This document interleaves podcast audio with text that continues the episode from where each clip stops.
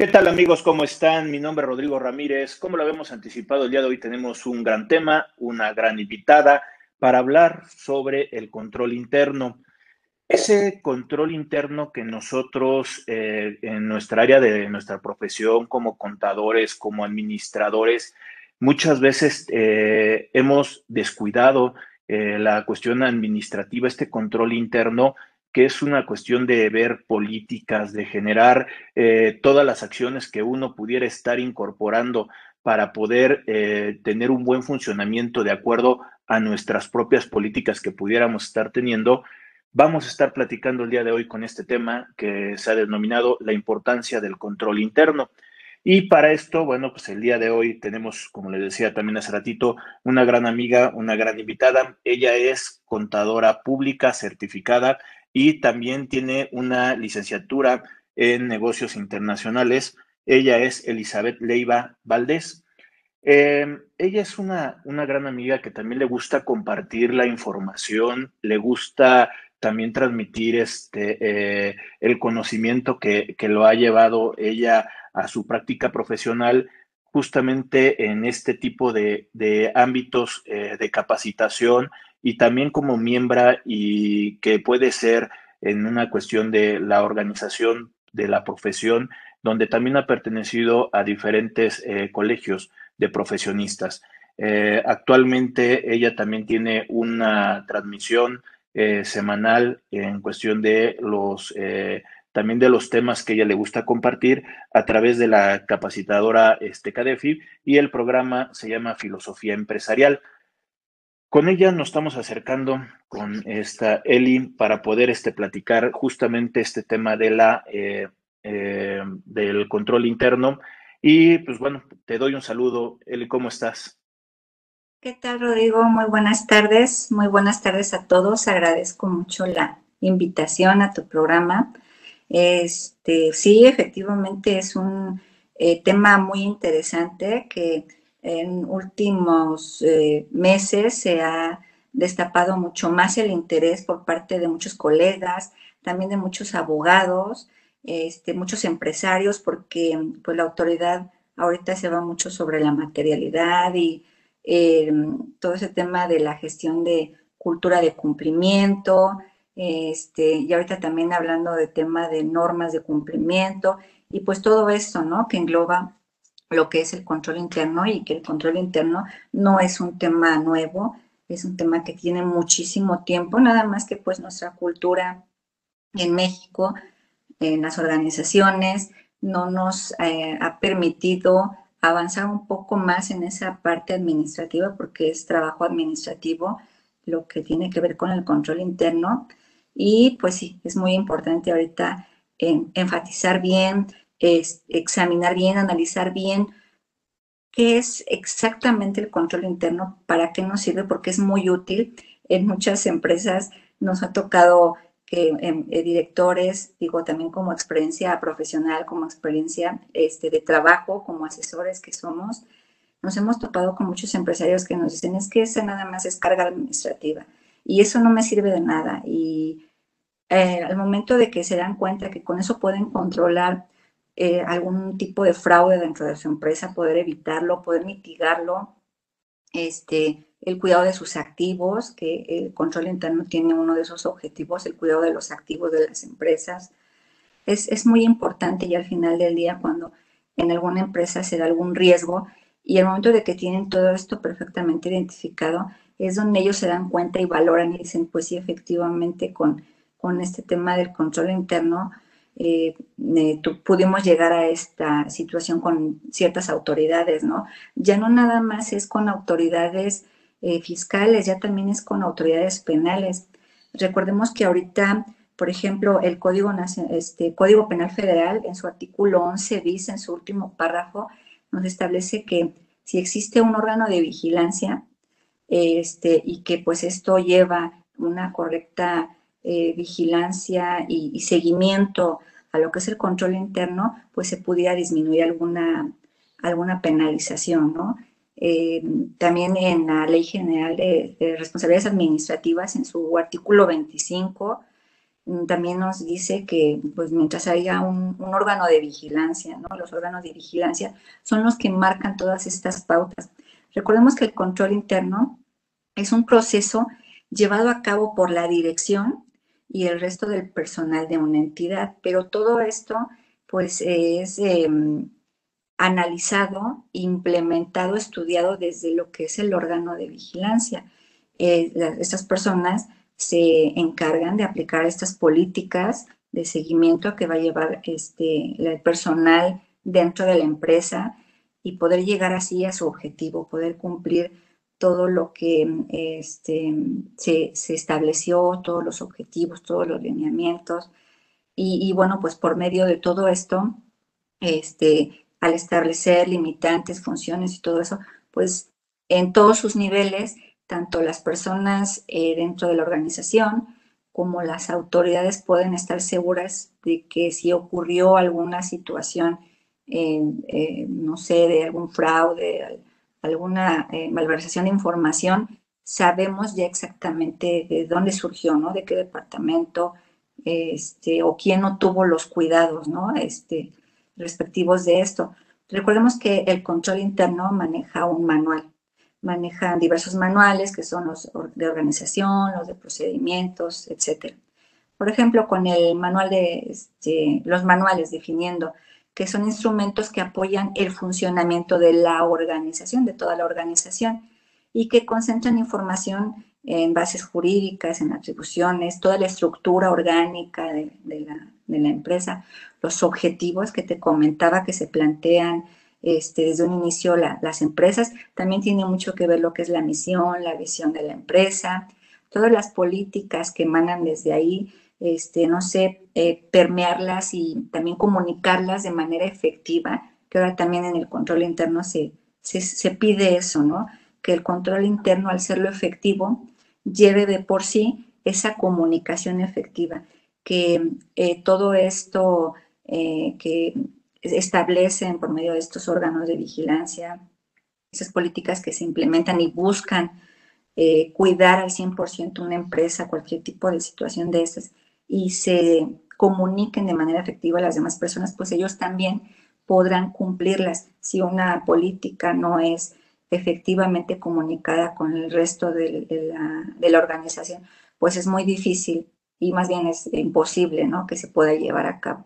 Y aparte de eh, comunicarla de manera efectiva, como es el control interno, ¿no? darle esa evaluación, ese seguimiento a, la implementación de esas políticas, el seguimiento de esas políticas y ver que efectivamente se esté cumpliendo toda esta parte. La responsabilidad que lleva este, cada uno de, de estas personas dentro de sus roles, las funciones con las que tiene que cumplir y las actividades que conllevan esas mismas funciones, ¿no?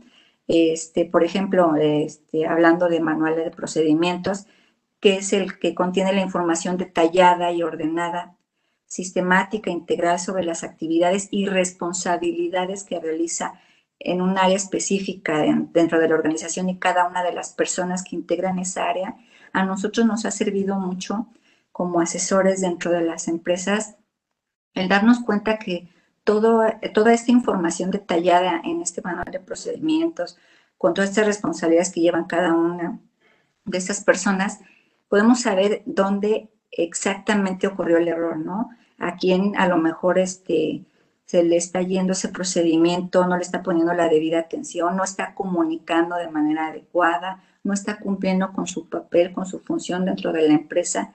Es muy importante por medio de esto. esto esos manuales de procedimientos también nos ha servido mucho en la NOM 035 de la Secretaría de Trabajo y Previsión Social porque derivado de lo que es el estrés laboral, eh, y eh, analizándolo objetivamente lo que es estrés y no lo que muchas personas se imaginan, ¿no?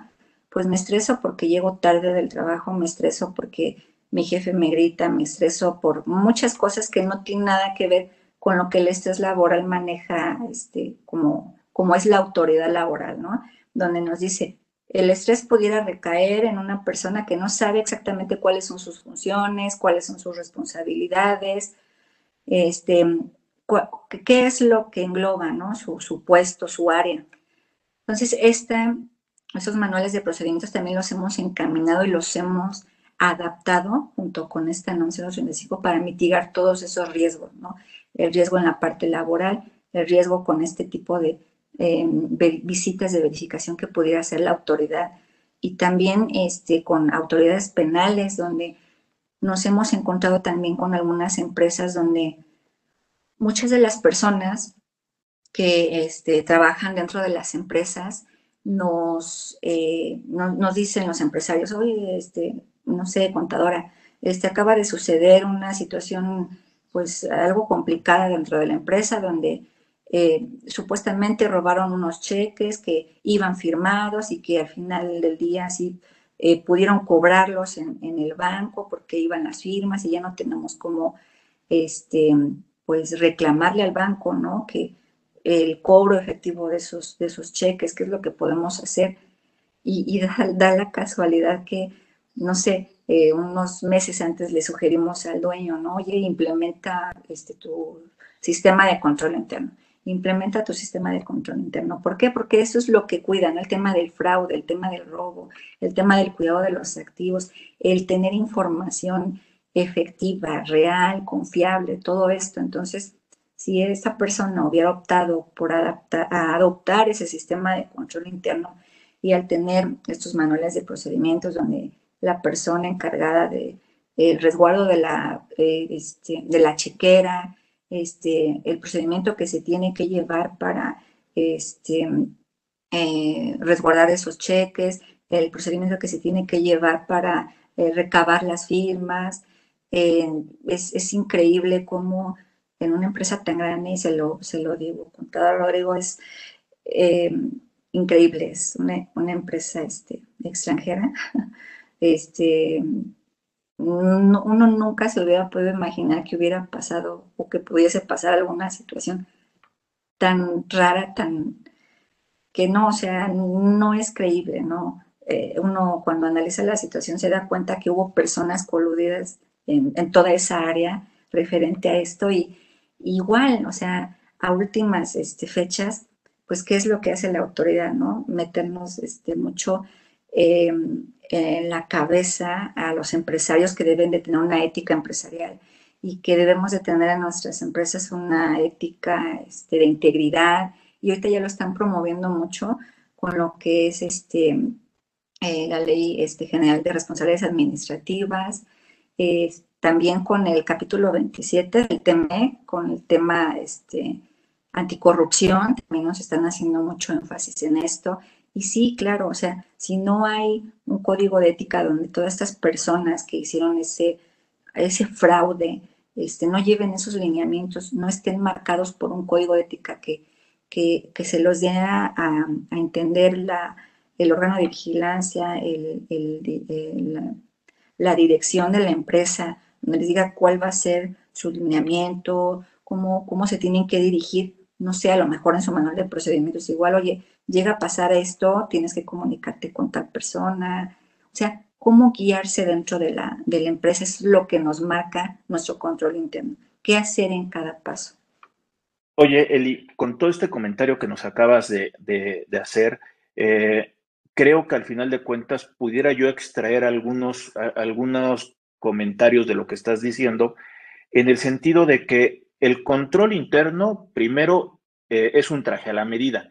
No podemos estar utilizando el tema de controles internos de diferentes entidades y quererlo utilizar dentro de nosotros como un ente este, económico, sino que lo primero que tendríamos que estabilizar sería eh, ver qué rutinas, qué operación estamos desarrollando y como administración identificar cuáles son los procedimientos óptimos de acuerdo a nuestras propias, eh, ahora sí que fortalezas, debilidades, para poder tener el control en diferentes áreas, no solamente en un tema económico, sino maquinarias, sino procedimientos, sino llevar también la cuestión de personal. O sea, son diferentes ámbitos que todos estos pueden ser como si fuera un tema modular y que todo esto se conformaría este control interno.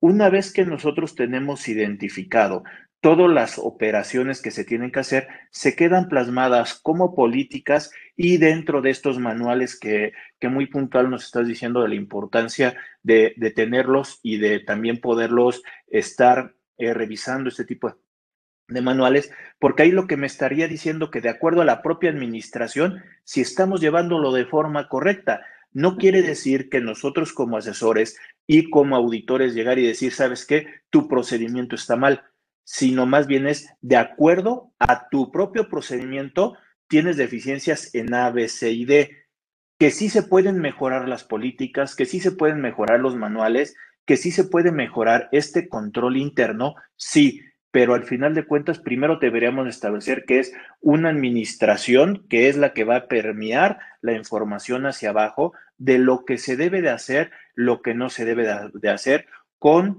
ética empresarial con diferentes elementos y factores gubernamentales, con diferentes factores legales que pueden estar inmiscuidas. Ley Federal del Trabajo, Secretaría del Trabajo, tema del SAT, tema de este, eh, fiscal, y todo esto estamos hablando que nos ayuda a poder establecer el marco operativo de una entidad económica.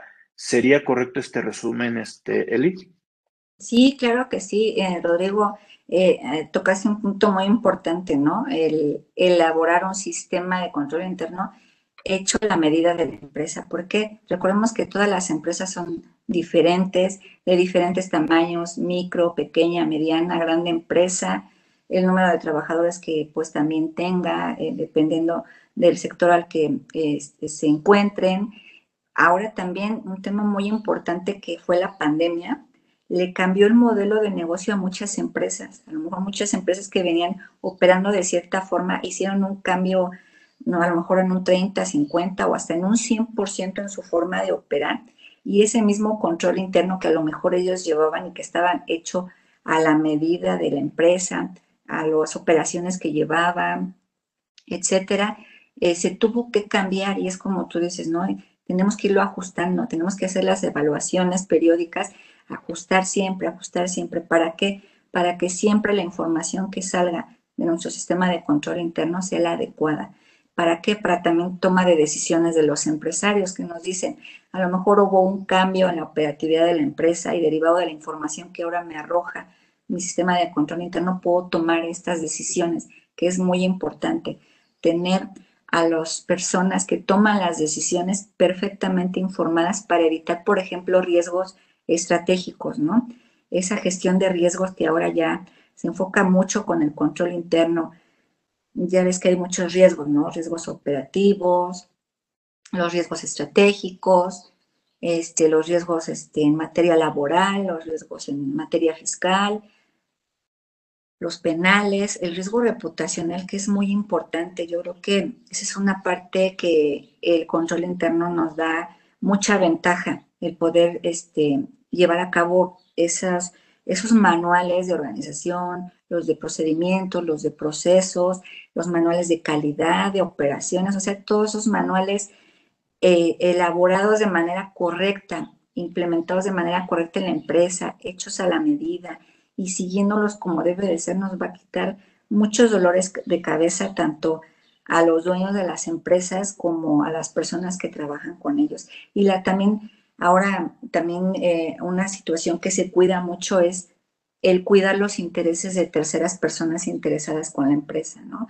Estos, eh, no sé, las políticas, el manual de políticas que pudieran ocupar en la empresa y comunicarlas de manera efectiva con este, terceras personas, como puede ser el sistema financiero, los mismos empleados, este, clientes, proveedores, eh, alguna, no sé, institución eh, que brinde crédito, etcétera, comunicar todas esas políticas efectivas y cuidando eh, todo lo que la empresa conlleva ese debido cuidado hacia, la, hacia el exterior de ella y recibir la misma, el mismo cuidado, el mismo, este, pues sí, ¿cómo poder decirle? Em, la misma intención de que ambas partes lleven a cabo una negociación este, óptima, sin riesgo alguno, ¿no? eh, el manual de políticas, que por ejemplo, perdón, es un documento en el que se encuentran las políticas sobre las cuales se rige la operación ¿no? de la organización y el cual permite normalizarse en todas las áreas de la misma. Eh, por ejemplo, una, una, situación que nosotros vemos que pudiera ayudar mucho eh, con, con, el tema de políticas y, y su efectiva comunicación con proveedores, por ejemplo, nos pudiera quitar dolores de cabeza como es el famoso ahora 69B, en el que la autoridad nos dice, eh, una persona o eh, una empresa con la que no cuente con la materialidad o que lleguemos a una visita, ¿no? Y, diga la autoridad, no, pues no encontré a tal persona, no tiene materialidad, no tiene esto, no tiene lo otro, varios, este, un listado, ¿no? De razones por las que la autoridad pudiera colocarlo como un 69B. Entonces, porque a lo mejor yo no hice una debida diligencia con ese proveedor porque no me di a la tarea de conocerlo como nos dice el control interno, ¿no? Lleva a cabo esta debida diligencia. Con, tu, proveedor debes de conocerlo, debes de, saber si efectivamente tiene ese domicilio fiscal, este, el tema de tus tres cotizaciones con los proveedores, por qué lo elegiste, qué es lo que la autoridad nos dice, ¿no? Y cómo, cómo elegiste ese proveedor. Y dame tus cotizaciones una serie de listados que nosotros tenemos que entregarle, en el que, pues sí, o sea, si no cumplimos con esa parte administrativa del control interno por medio de esas políticas, no sé, comunicarle a nuestro proveedor, oye, ¿sabes qué, proveedor? Este, por política de la empresa necesitamos que, es, no sé, cinco días antes de que cambies de domicilio nos lo hagas saber, ¿no? Por medio de este em, medio de comunicación que podría ser el correo electrónico, ¿no? O proveedor, este, al tener conocimiento que va a ser un cambio de domicilio, necesitamos que nos hagas el favor de enviarnos tu comprobante este, de domicilio, no sé, la política que fije este, el órgano de vigilancia para poder llevar a cabo ese debido cumplimiento con la empresa. Y no es a lo mejor tanto por satisfacer a la autoridad, sino también es un resguardo por la propia seguridad de la empresa en la que eh, pues nosotros efectivamente sepamos dónde se encuentran las personas con las que tenemos relaciones, a lo mejor, eh, y, como, como ahorita viene, ¿no? Todo este tema de fiscalización de la autoridad, en el que no es ahorita que te vienen a tocar la puerta o en este mismo año, sino que vienen dos, tres, cuatro y hasta cinco años a tocarte la puerta y no tienes toda esta información. Yo creo que es tiempo de que si le, le damos ese valor al control interno, y nos damos cuenta de la importancia que tiene, a lo mejor sí regresarnos un poquito y empezar a, crear esos expedientes que a lo mejor nos faltan y cuando llegue la autoridad pues ya tenemos algo para defendernos, ¿no? Yo creo que ese tema de las políticas es un tema muy, muy importante del, del control interno.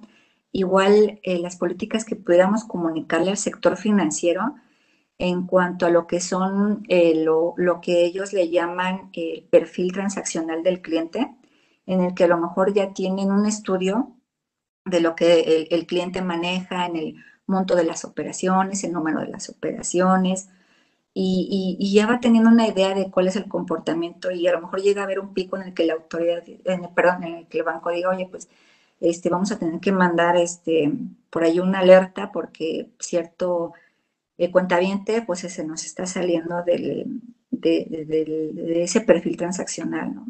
Y es donde también en esa parte podemos evitar el tema de lo que llaman congelamiento de cuentas, que es la inmovilización de la cuenta en algunas ocasiones. Y dependiendo de la situación que se presente, pudiera ser que nada más este, no permiten ni depósitos ni, salidas del banco, pudiera ser que no, este, o nada más si hay alguna situación en algún juzgado, manda la orden en la que eh, cierto monto es el que se queda inmovilizado y lo demás pues lo puedes este, eh, mover, ¿no? Eh, alguna alerta con la UIF, que es la Unidad de Inteligencia Financiera, que es la que analiza todo este tema de, de delitos en temas de lavado de dinero, que también es muy importante. El control interno juega una parte importante en tema de PLD, como la prevención de, del fraude, la operación de perdón, la prevención de estas operaciones obtenidas de recursos este, ilícitos en los que pues también la integración de esos expedientes que tenemos con los clientes y que también en la, este, en el tema de lo que es la prevención del lavado de dinero, nos enmarca cómo debemos de integrar esos expedientes, que también es una debida diligencia que nosotros debemos de hacer con nuestros clientes, el buscar ese beneficiario final. Toda esa integración de los expedientes es un efectivo control administrativo dentro de las empresas.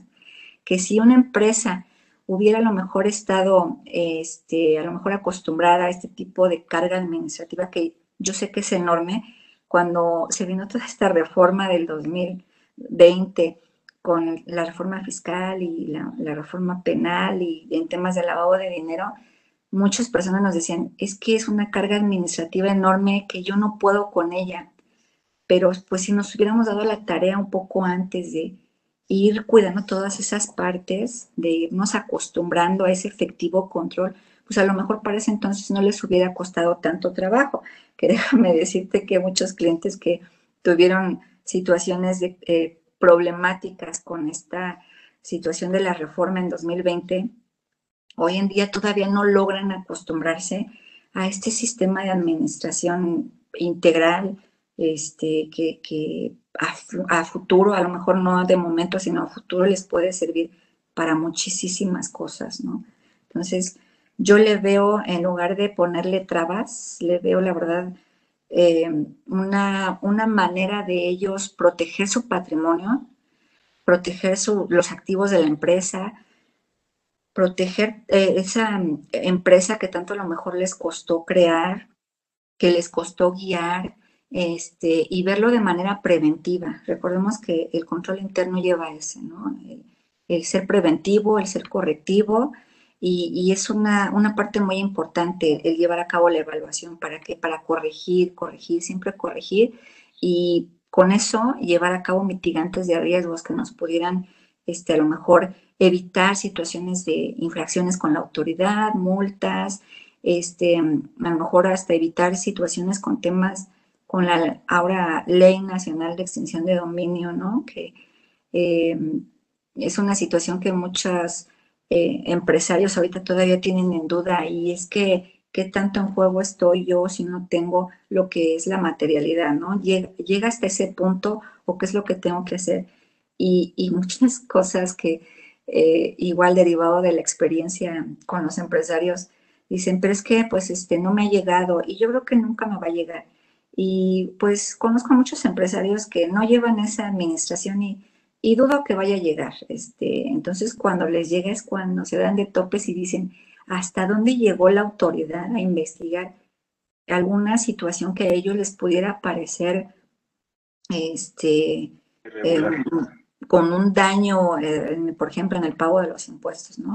Me omitiste tantos impuestos porque pues tu información no es clara, no, no, la, no, la, este, no la tienes este, eh, no la llevas de manera adecuada dentro de tu contabilidad, este, no existe una guía contabilizadora, perdón, una guía contabilizadora, no existe un manual de contabilidad, este, pues tu información no es, no, no, la, no la veo yo de manera verídica, de manera confiable, este, situaciones que nos pudieran llegar a, algo inimaginable, ¿no? Y todo es en detrimento de la, de la parte financiera de las empresas.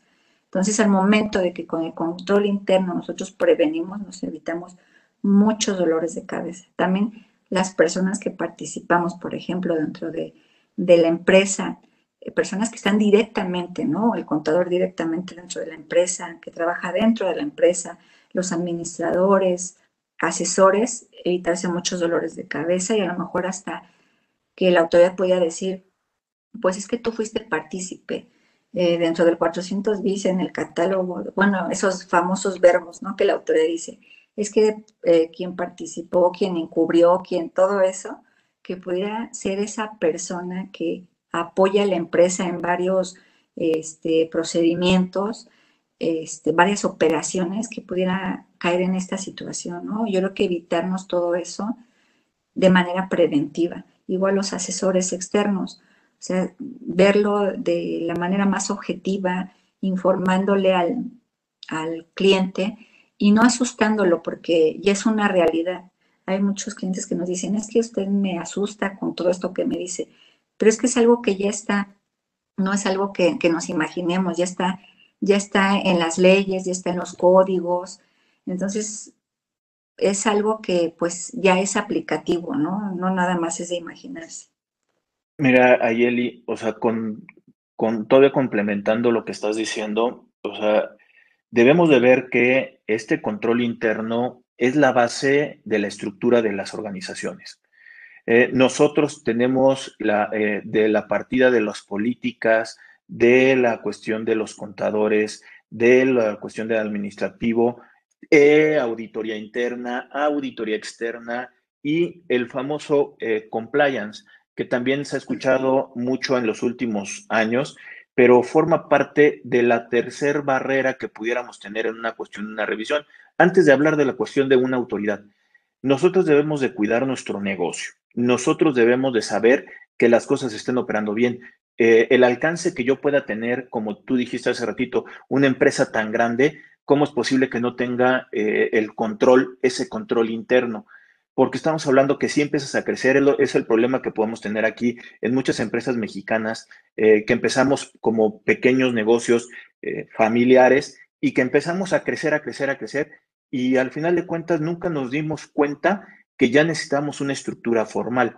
Y ahorita al quererlo eh, involucrarnos en esta estructura formal es cuando eh, vienen ya ciertos vicios que ya es muy difícil que se puedan corregir, pero se deben de corregir porque es tu cuestión de tu patrimonio, independientemente de que pueda estar haciendo afectaciones e incumplimientos en un tema legislativo. Lo comentaste, tenemos NOM, este, tenemos eh, prevención de lavado de dinero, la ley de PRP, en la cual eh, también hay que ver la, debida diligencia al momento de obtener información de, con nuestros eh, clientes, con nuestra forma de operar y para que no nos estén utilizando nosotros como tema de financiamiento del terrorismo, que aquí en México, gracias a Dios, no tenemos tanto de este tema, pero sí la cuestión del narcotráfico y lavado, lavado de dinero. Y sí, como dices, la perspectiva ah, que viene con la cuestión de la autoridad es este famoso eh, régimen simplificado, el régimen de confianza que, que ya lo estamos escuchando en estos días o que ya lo tenemos en algunas eh, semanas que lo han estado diciendo cómo viene esto de este régimen de confianza y que al final de cuentas, independientemente, es una forma de pagar impuestos, tú no debes de perder de vista que es tu negocio y tú debes de tener la cuestión de ese control que te va a ayudar a otras áreas a tener la cuestión de cuidado. Oye, Eli, permítame eh, decirle a la gente que nos está viendo que nos ponga los comentarios en la parte de abajo y a su oportunidad los vamos, eh, vamos a estar este, leyendo y los vamos a estar contestando.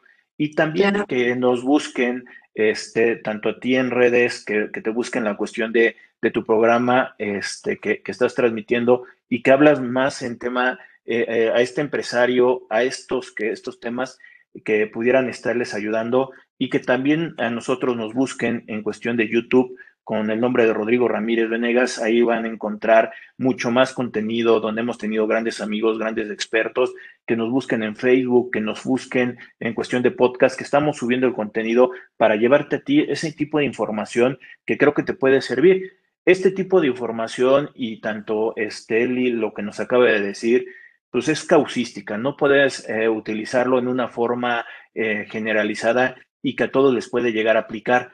Oye, el control interno les aplica a todos, sí, pero estamos hablando que hay de casos a casos y también de repercusiones, porque económicamente, como también lo estás diciendo, al empresario le puede sonar como un gasto, pero estamos hablando que esto realmente es una repercusión, es una inversión en un tiempo hacia adelante de su propio patrimonio que pudiera estar este teniendo. Oye, Lee, para, para aprovechar y de una vez para ir este, yendo con unas conclusiones, no sé qué nos pudieras eh, decir algo que, creas que, se te hubiera pasado en, esta plática para ir este, concluyendo nuestra sesión. Eh, bueno, pues eh, me faltó mencionar el tema del comercio electrónico, que, híjoles, igual con eso, derivado de la pandemia, este, todo el tema del, comercio se mudó a la parte electrónica, al Internet, con todo este tema de los fraudes, del robo de información, todo eso igual hay que vigilarlo, hay que cuidarlo con el, con el control interno, todos los esos procedimientos que nosotros tenemos que llevar al, al momento de llevar a cabo esas ventas de manera electrónica, el cuidado que se le tiene que dar a esa información también es una parte muy importante que no debemos de, dejar de, vigilar. Este, todo, todo el tema de, la información que también se resguarda dentro de la empresa por medio de todos estos manuales que nosotros este, tenemos dentro de nuestras empresas es también muy, muy importante, ¿no? Y, como, como habíamos comentado, esa importancia de adaptar ese control interno a la medida de, cada negocio. No es lo mismo un negocio que está de manera física, que las autorizaciones son muy diferentes, por ejemplo, la forma de comunicarse entre las personas en una empresa que está físicamente es muy diferente a una empresa que ya está en home office y que ya trabaja comercio electrónico. Es una forma muy diferente de, de operar, de comunicarse entre las personas que trabajan para esa empresa, de comunicarse con sus clientes y con sus proveedores.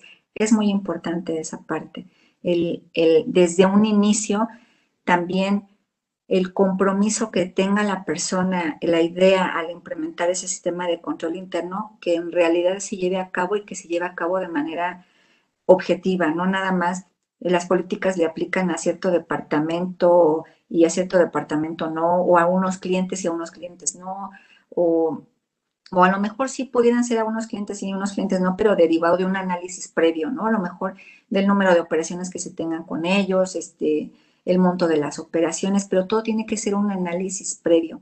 Pero, por ejemplo, en la parte laboral no podemos eh, eh, implementar ciertas políticas para ciertas áreas y, ciertas áreas, ¿no? Todo tiene que, que ser general, ¿no? Todos tenemos que cumplir, todos tenemos que cumplir un código de ética y un código de integridad dentro de la empresa para que todo fluya y se cumplan los objetivos deseados, ¿no? Por medio de esta implementación del sistema de control interno, Rodrigo. Esa sería mi última eh, observación a esto. Muchas gracias. No, Esteli, eh, muchas gracias por, por ayudarnos a, poder este, ver de forma sencilla y, entendible la importancia de este control interno Creo que a las personas que nos están este, viendo seguramente les llama la atención. No es un tema, como también lo dijiste desde un principio, ajeno a nuestra profesión. Eh, esto lo vemos desde las primeras materias que llevamos cuando estamos hablando del tema de la profesión contable. Eh, y creo que también en, una interacción lo vamos a encontrar del lado legal. Estamos muy ligados con este, el área este, legal y justamente lo que busca el control interno es poder ayudar a este empresario, a este eh, ente económico a llevar mejor eh, la cuestión de todos los aspectos que puede estar inmiscuido estos entes económicos. Para eso necesitamos la cuestión del, del control interno. El día de hoy nos acompañó la contadora pública certificada y licenciada en negocios internacionales y también maestrante en maestría en contribuciones. Eh, una gran amiga, eh, de admiración y respeto. Muchas gracias por acompañarnos, este, Elizabeth Esteleiva, el día de hoy, por todo lo que nos aportaste. Muchas gracias. Muchas gracias a ti, Rodrigo, por la invitación. Igual mi admiración para ti, para tu programa también siempre nos, nos apoyas en nuestro colegio de contadores con, con pláticas. La verdad, nos estamos todos fascinados con todo el, apoyo que nos das, todo el conocimiento que nos compartes también. Muy agradecida y espero haberme dado a entender con todos. Y yo quedo atenta a cualquier duda que surja. Muchas gracias. Muchas gracias. Este, y nada más, ¿cuándo está saliendo tu, tu programa de filosofía empresarial? Ah, claro que sí. Bueno, es este eh, los días miércoles. Eh, este salió este miércoles 8 de septiembre y es por decir un miércoles sí, uno no. El, el, próximo es el 22 de septiembre y vamos a hablar de temas este, de cumplimiento en materia fiscal penal. Todo es enfocado al cumplimiento. sí, este y es de este oficial de cumplimiento y todo, es, son temas muy necesarios. Sí, ya necesarios a últimas fechas, ¿no? Ya eh, es, es, elemental ya, ya no nos podemos como que evadir esa, esa, esa parte, ya, ya es muy necesario, como tú lo dices. Y es, bueno, sale de 5 a 7.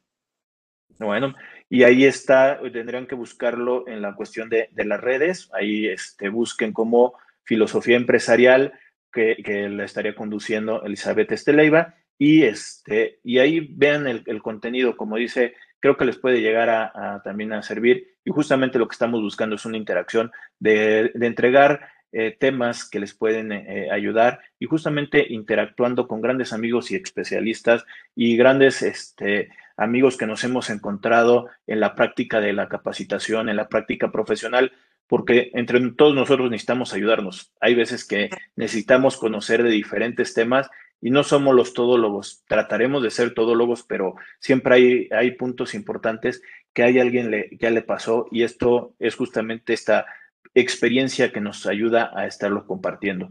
De nueva cuenta, muchas gracias, Eli. Gracias a ti, Rodrigo. Muy buenas tardes. Buenas tardes a todos. Gracias. Estamos en contacto. Saludos. Bye.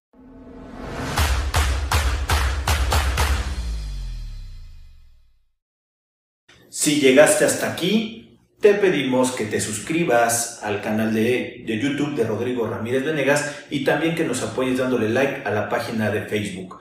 Te recordamos que si tú quieres saber más de 10 datos rápidos que te pueden llegar a, servir en tu día a día, aquí, apriétale aquí, aquí lo estamos poniendo. Y también te sugerimos que le puedas dar like a esta lista que lo que te va a ayudar es a darte contenido de las entrevistas que estamos realizando a través del canal. Suscríbete.